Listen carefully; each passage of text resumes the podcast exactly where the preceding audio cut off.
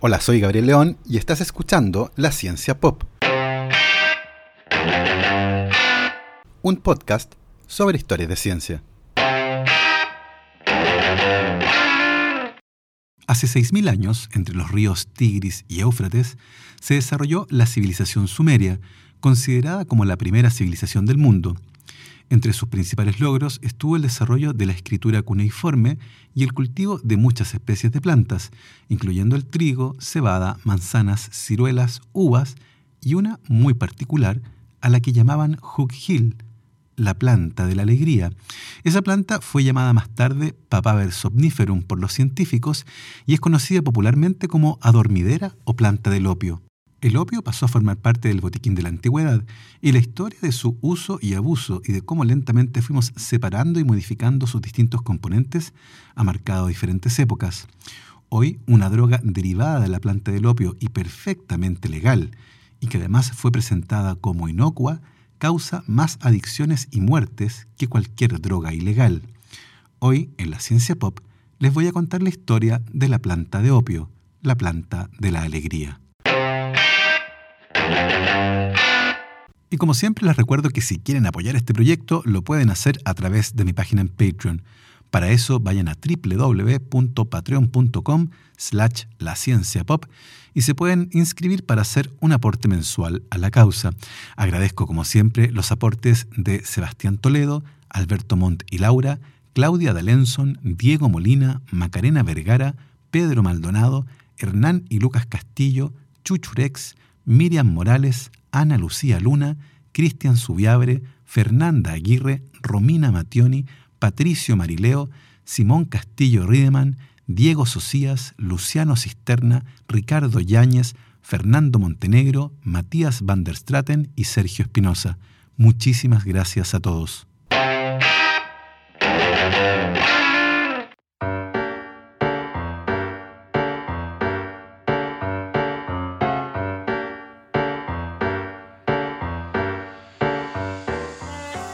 Hace 6.000 años, en lo que actualmente corresponde a Irán, entre los ríos Tigris y Éufrates, se instalaron y consolidaron los sumerios, la primera sociedad compleja de la historia. Entre los muchos logros de esta civilización se puede mencionar el desarrollo de la escritura cuneiforme y la consolidación de las prácticas agrícolas, de la mano con el cultivo de cebada, trigo, manzanas, ciruelas y uvas fueron los sumerios también los primeros en cultivar una planta silvestre que crece en esa zona del mundo y que ellos llamaron Hulhil, algo que puede ser traducido como la planta de la alegría. Carlos Linneo, el botánico y zoólogo suizo responsable del sistema de nomenclatura binominal para los seres vivos, bautizó a esa planta como Papaver somniferum.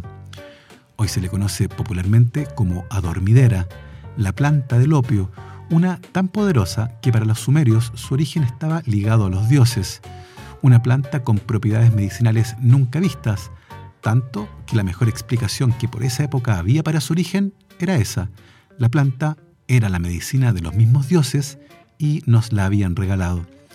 La planta del opio es muy fácil de crecer, se acomoda a diferentes suelos y es resistente a insectos y hongos, lo que hace que incluso países pobres y con escasa tecnología la puedan crecer sin problemas.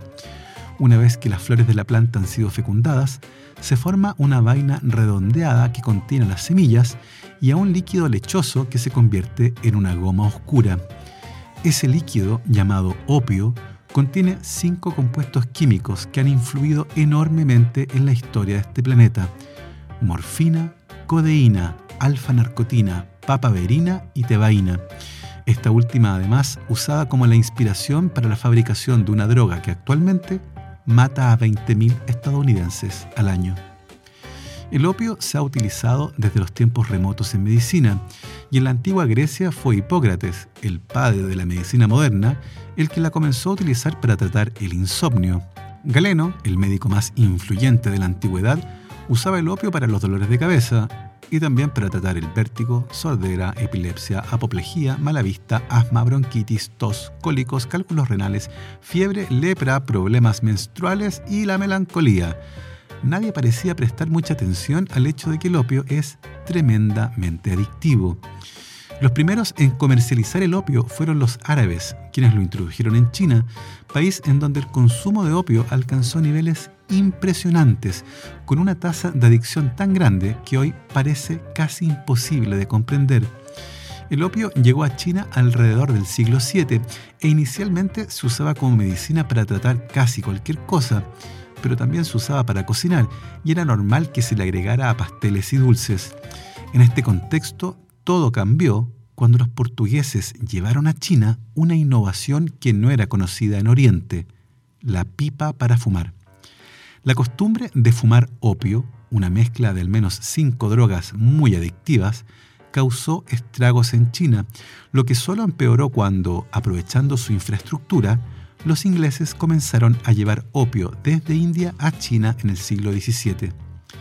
En 1660, las importaciones de opio en China llegaron a los 600 kilos, menos de lo que pesa una vaca adulta, sin embargo, para el año 1720 entraron a China 15.000 kilos de opio, algo así como el peso de dos elefantes africanos machos, y solo 50 años después se llegó a los 75.000 kilos al año.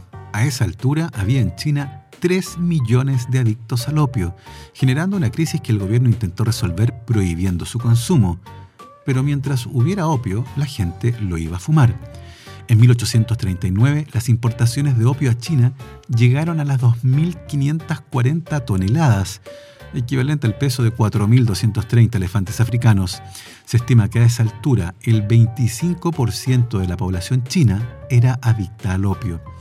Ese mismo año, y desbordados por una epidemia de adictos al opio, el gobierno de China destruyó un gran embarque de opio inglés, lo que fue el punto de partida de dos guerras del opio.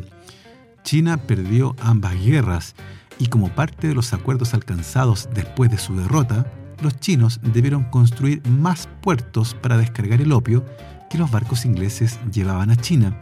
Compensaron económicamente a los ingleses y además tuvieron que cederles el territorio de Hong Kong. Finalmente, China volvió a autorizar el consumo de opio. A inicios del siglo XX, hace solo 120 años, China importaba casi 4.000 toneladas de opio al año y tenía cerca de 15 millones de adictos a esa droga. Y si en China fumaban el opio, en Estados Unidos lo bebían. El alquimista, médico y astrólogo suizo Paracelso mezcló opio con brandy y generó un brebaje que fue bautizado como láudano, que no era otra cosa que otra forma de ingerir opio, esta vez bebiéndolo.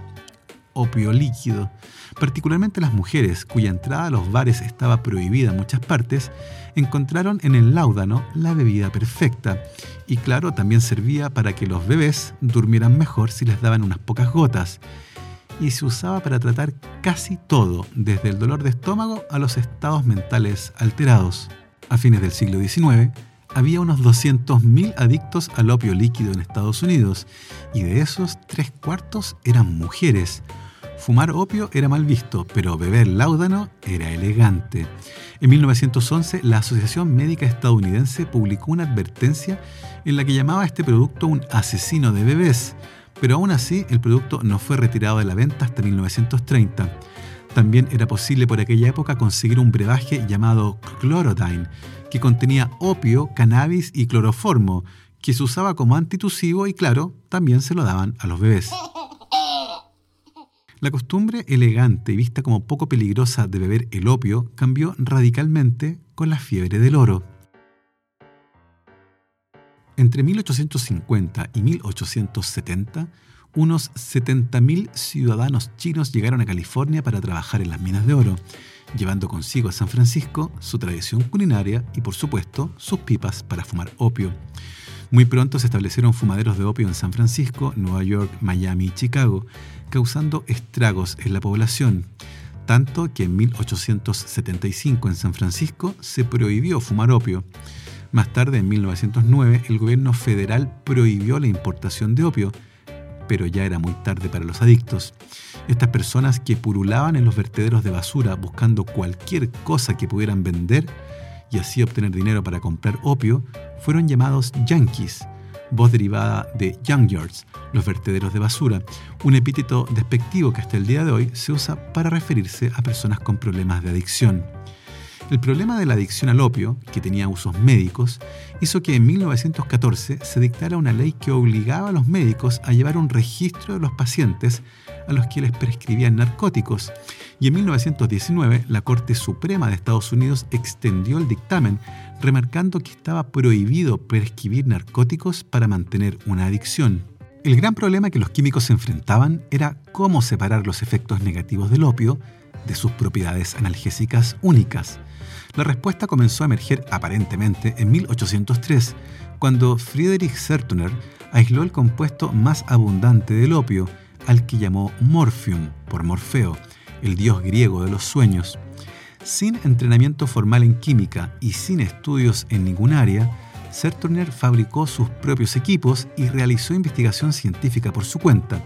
Y por supuesto, cuando llegó la hora de probar la morfina, lo hizo en sí mismo. Serturner descubrió que esta droga era seis veces más potente que el opio, causando euforia inmediata, seguido por depresión y dependencia.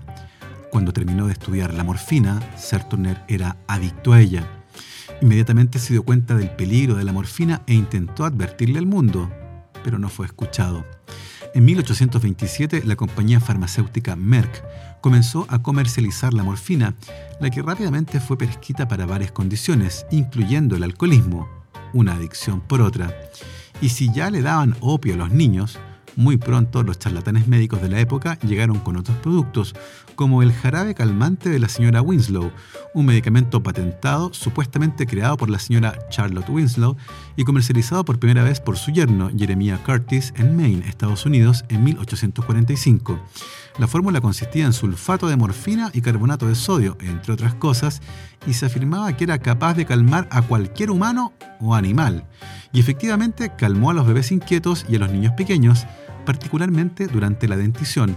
Fue ampliamente comercializado en el Reino Unido y los Estados Unidos con una agresiva publicidad para promocionar el producto, incluyendo libros de recetas, calendarios y tarjetas comerciales.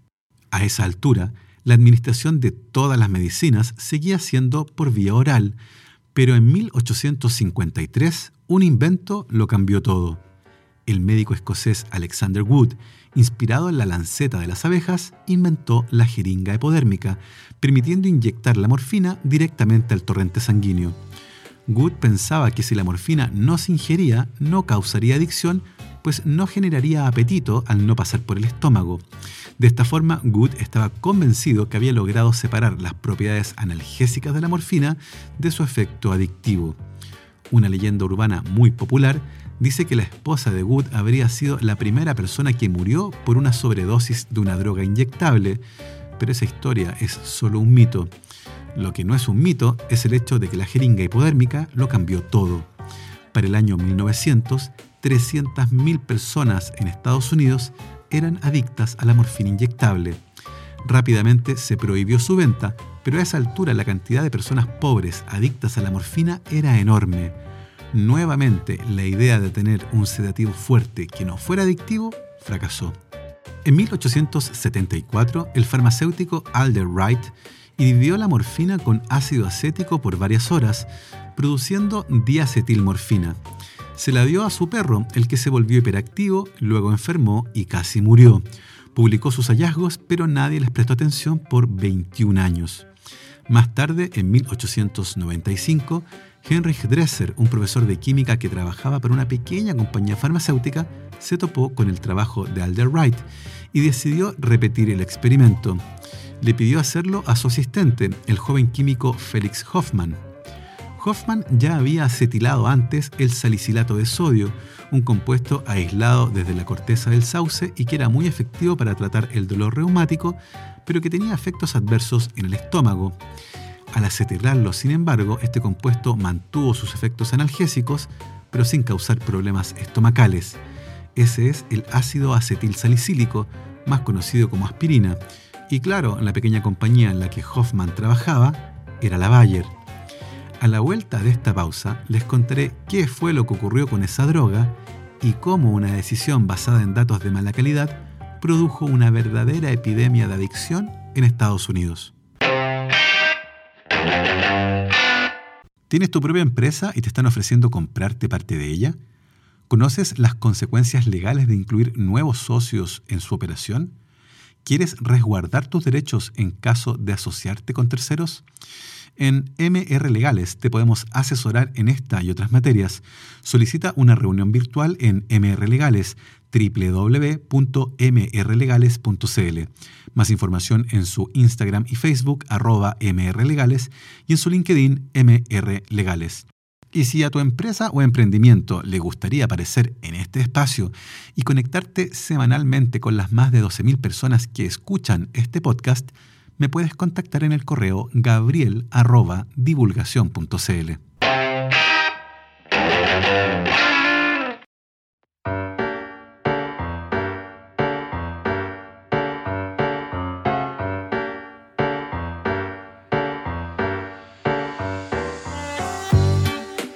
La morfina acetilada preparada por Hoffman fue probada en un pequeño grupo de animales de laboratorio, los que parecieron amarla. Luego la droga fue probada con cuatro trabajadores, los que aparentemente no experimentaron ningún tipo de problema y se mostraban muy interesados en repetir el experimento. En septiembre de 1898, Dresser presentó los resultados en un congreso médico la diacetilmorfina era cinco veces más potente que la morfina y se estimó que como la acetilación favorecía su llegada al cerebro, se requería menos droga para causar un efecto sedativo y por lo tanto era completamente no adictiva. Rápidamente esta droga sintética derivada de la morfina comenzó a ser comercializada y como se suponía que por fin habían logrado separar los efectos sedativos de la adicción, lo que era considerado un logro heroico, esta nueva droga fue llamada heroína. La aspirina, que podía causar problemas estomacales, se vendía solo con receta. La heroína, en cambio, se podía comprar sin receta. Ideal para tratar la tos de los niños pequeños, la heroína fue comercializada como un análogo no adictivo de la morfina entre 1895 y 1910. 200.000 personas se hicieron adicta a ella solo en los Estados Unidos. En 1924, el Congreso de Estados Unidos declaró que la fabricación y venta de heroína era ilegal, comenzando el mercado negro, que rápidamente quedó en manos de la mafia italiana, que estableció lo que se conoció como la conexión francesa. El opio era crecido en la Indochina francesa, enviada al Líbano, donde era convertida en morfina, y luego esta era enviada a Marsella, en Francia, donde era convertida en heroína, y desde ahí a Estados Unidos. Muy pronto 500.000 estadounidenses eran adictos a la heroína y el gobierno intentó frenar la importación de la droga bloqueando los envíos desde Francia, hechos que fueron dramatizados en la película La Conexión Francesa, que incluye una de las mejores persecuciones en auto de la historia del cine y que le valió el premio Oscar a Jim Hackman. El impacto de la heroína en Estados Unidos ha sido gigantesco y, por ejemplo, el 15% de los soldados de ese país que fueron a la guerra de Vietnam volvieron adictos a la heroína. Richard Nixon, presidente de Estados Unidos, lanzó una agresiva campaña contra las drogas, eligiendo como rostro de esa campaña ni más ni menos que al rey, el mismísimo Elvis Presley, algo que terminó siendo irónico considerando que cuando Elvis murió en 1977, en su sangre encontraron Valium, morfina, metascualona, codeína y varios tipos de barbitúricos. Los científicos ya habían intentado curar la adicción al opio con morfina y la adicción a la morfina con heroína. Había que hacer un nuevo intento y para eso los químicos centraron su atención en otro de los componentes del opio, la tebaína, llamada así en honor a Tebes, un pueblo antiguo en Egipto en el que crecía abundantemente la planta del opio. La primera versión sintética de la tebaína fue producida en 1916 por dos químicos alemanes de la Universidad de Frankfurt y la llamaron oxicodona. A inicios de la década de 1950, la oxicodona comenzó a ser comercializada en Estados Unidos, pero siempre se vendía mezclada con otros analgésicos, como la aspirina, paracetamol o ibuprofeno. Sin embargo, la versión más potente de la droga era la que se vendía pura, sin ser mezclada con otros analgésicos. Esa droga fue llamada Oxycontin. El Oxycontin es un opioide, una droga sintética derivada de alguno de los cinco compuestos naturales de la planta de opio, llamados de manera general opiáceos. Así, la morfina y la codeína son opiáceos, mientras que el oxycontin es un opioide. Todas estas moléculas son ajenas al cuerpo y durante mucho tiempo fue un completo misterio la forma en la que producían sus efectos. A mediados de la década de 1960, los estudios farmacológicos realizados con este tipo de drogas sugerían que sus efectos en el cerebro eran mediados por receptores muy específicos, localizados en varias partes del cerebro, la médula espinal y el sistema nervioso periférico. Finalmente, en 1973, dos investigadores consiguieron identificar al primer receptor opioide, una compleja proteína que se encuentra en la membrana de las neuronas y en la que se unen moléculas como la morfina. La unión de la morfina a este receptor es lo que genera una compleja respuesta que se asocia con todos los efectos que la morfina genera en las personas, incluyendo por supuesto la analgesia. En la década de los 70 se realizaron importantes avances para identificar y comprender el papel que tienen algunas moléculas de origen endógeno que parecían funcionar en nuestro cuerpo de la misma forma que las sustancias derivadas del opio. Por esa razón, estas moléculas fueron llamadas opiáceos endógenos. Usualmente las palabras opiáceos y opioides se usan de manera intercambiable, aunque en estricto rigor, como les decía, los opiáceos son aquellas de origen natural, ya sea derivados de la planta del opio o producidos por nuestros cuerpos, mientras que el término opioide es más general y se aplica también a las drogas sintéticas que funcionan como opiáceos. Finalmente, se descubrió que el cuerpo humano produce naturalmente sus propias sustancias opiáceas, las que funcionan como neurotransmisores, regulando la comunicación entre las neuronas.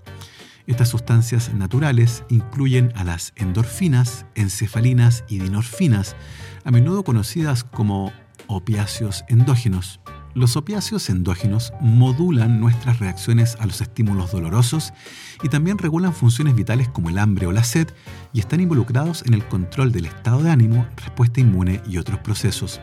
Las endorfinas, por ejemplo, juegan un papel importante en la respuesta inhibitoria del cuerpo al dolor y la liberación de endorfinas es responsable de producir el estado eufórico que se siente a veces al ejercitarse, durante el sexo, el orgasmo, cuando se escucha música y cuando comemos cosas como el chocolate.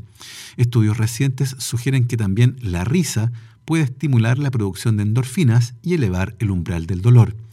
La producción de endorfinas también se puede desencadenar mediante el ejercicio aeróbico vigoroso, contribuyendo a un fenómeno conocido como la euforia del corredor, el runner's high. ¿Lo han sentido alguna vez? Las endorfinas pueden contribuir al efecto positivo del ejercicio sobre la ansiedad y la depresión. La razón por la que los opiáceos como la heroína y la morfina nos afectan tan poderosamente es que estas sustancias exógenas se unen a los mismos receptores en el cerebro que nuestros opioides endógenos.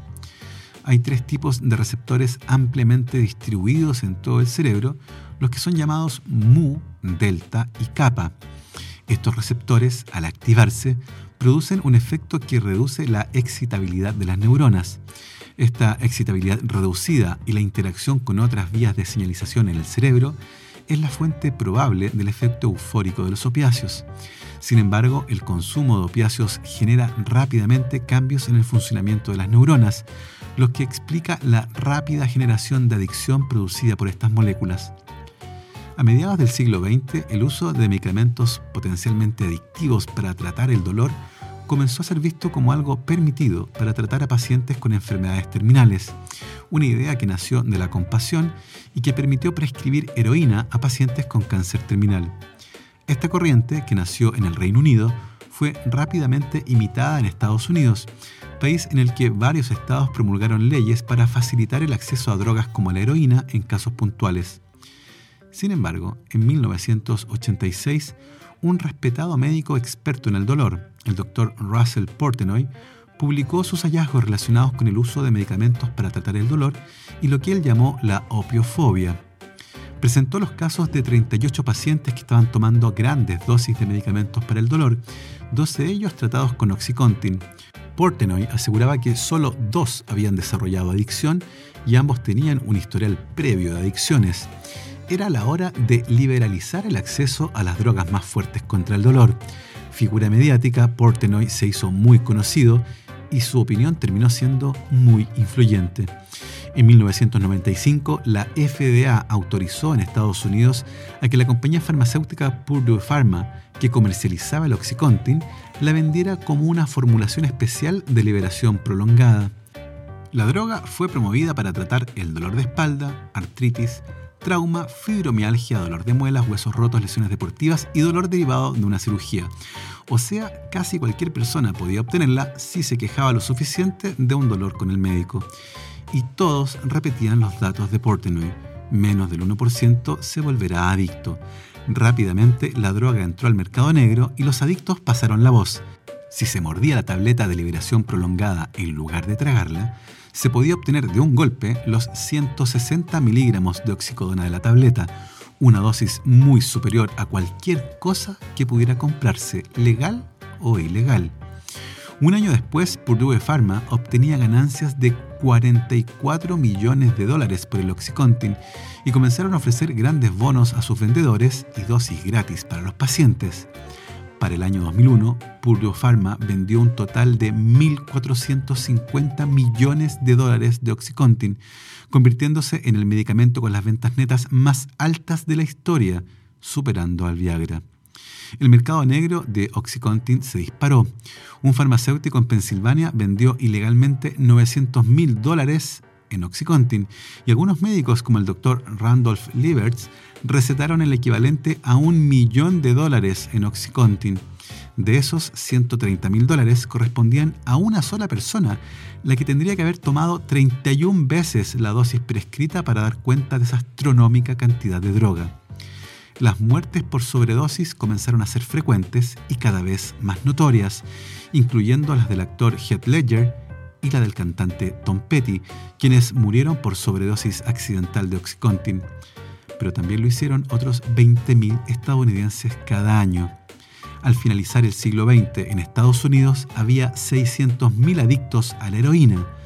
Sin embargo, el año 2003, esa cifra había caído a solo 100.000 personas esta baja no se debía a que los estadounidenses habían perdido el interés por los opioides, sencillamente cambiaron una droga ilegal e inyectable por otra legal en forma de tableta. Ese mismo año 2003, un estudio publicado en el New England Journal of Medicine mostraba que el Oxycontin era una droga extremadamente adictiva y lo que es peor, podía causar hiperestesia, es decir, que el dolor que las personas sentían cuando estaban tomando la droga era percibido como peor que cuando no la tomaban, lo que inducía a esas personas a tomar más Oxycontin. Sin embargo, ya era tarde. Para el año 2010, 22 millones de personas en Estados Unidos estaban tomando medicamentos para el dolor sin necesitarlos y más personas murieron por sobredosis de estas drogas legales que todas las muertes producidas ese mismo año por el consumo de heroína y cocaína. En Estados Unidos, una persona moría por sobredosis de opiáceos cada 15 minutos. Purdue Pharma se declaró culpable por haber minimizado los riesgos de la droga y tres ejecutivos fueron condenados a pagar 35 millones de dólares cada uno, lo que fue pagado por la empresa, y se les prohibió trabajar para cualquier compañía que vendiera productos farmacéuticos por 12 años. Purdue Pharma fue multada con otros 634 millones de dólares. El doctor Russell Portenoy, quien promovió el uso de opioides en Estados Unidos, ha declarado que durante mucho tiempo promovió algo que no era cierto. Los opioides sí son adictivos y peligrosos, y durante la primera década del siglo XXI murieron más de 100.000 personas por culpa de esta convicción y la amplia oferta de Oxycontin. Por primera vez desde la guerra de Vietnam, la tasa de mortalidad de los hombres blancos adultos fue más alta que la de la generación que los antecedió. Finalmente, el 15 de marzo del 2016, se generó una estricta regulación sobre los medicamentos para tratar el dolor, los que solo podrían ser recetados luego de que fármacos como el ibuprofeno o la terapia física no funcionaran y además solo se podían recetar en cantidades bajas por periodos cortos de tiempo que nunca podían exceder los 7 días y siempre y cuando la mejora fuera significativa, lo que implicaba una estricta vigilancia del tratamiento. La Academia Americana para el Manejo del Dolor, que suena como una institución académica pero que en realidad es un grupo de lobby financiado por Purdue Pharma y otra compañía llamada Teva Pharmaceuticals, se opuso a esta nueva regulación. El mercado de los medicamentos para el dolor a esa altura les producía ventas conjuntas por 9 mil millones de dólares al año y no estaban dispuestos a renunciar a eso. Hoy el 80% de todos los opioides que se prescriben en el mundo son recetados en Estados Unidos, país que alberga solamente al 5% de la población mundial. La crisis de los opioides ha generado una tragedia moderna impulsada por la avaricia y la falta de precaución. Después de todo, los datos para liberalizar el consumo de Oxycontin eran muy débiles, pero la presión de la industria pudo más, generando ganancias exorbitantes que dejaron una estela de adicción y muerte de la que parecen no haber aprendido mucho. Luego de las demandas y los millonarios pagos de multas, Purdue Pharma solicitó la protección por bancarrota el 15 de septiembre del año 2019. Sin embargo, un análisis bancario realizado por la justicia evidenció que los dueños de la compañía rescataron más de 10 mil millones de dólares cuando comenzaron las demandas, dinero que fue ocultado en paraísos fiscales. Esta tragedia debería ser una lección acerca de cómo tomar decisiones basándonos en datos que sean de buena calidad y de cómo los estados deben vigilar más activamente a una actividad cuyos beneficios económicos pueden motivar falta de prolijidad y ocultamiento de datos. Una lección muy importante que no debemos olvidar. Y esa fue la historia de esta semana. Espero que la hayan disfrutado y que la compartan con sus familiares y amigos. Nosotros lo dejamos hasta aquí, pero como siempre, nos escuchamos la próxima semana. Que estén muy bien, recuerden lavarse las manos, usen bien su mascarilla y que la ciencia los acompañe.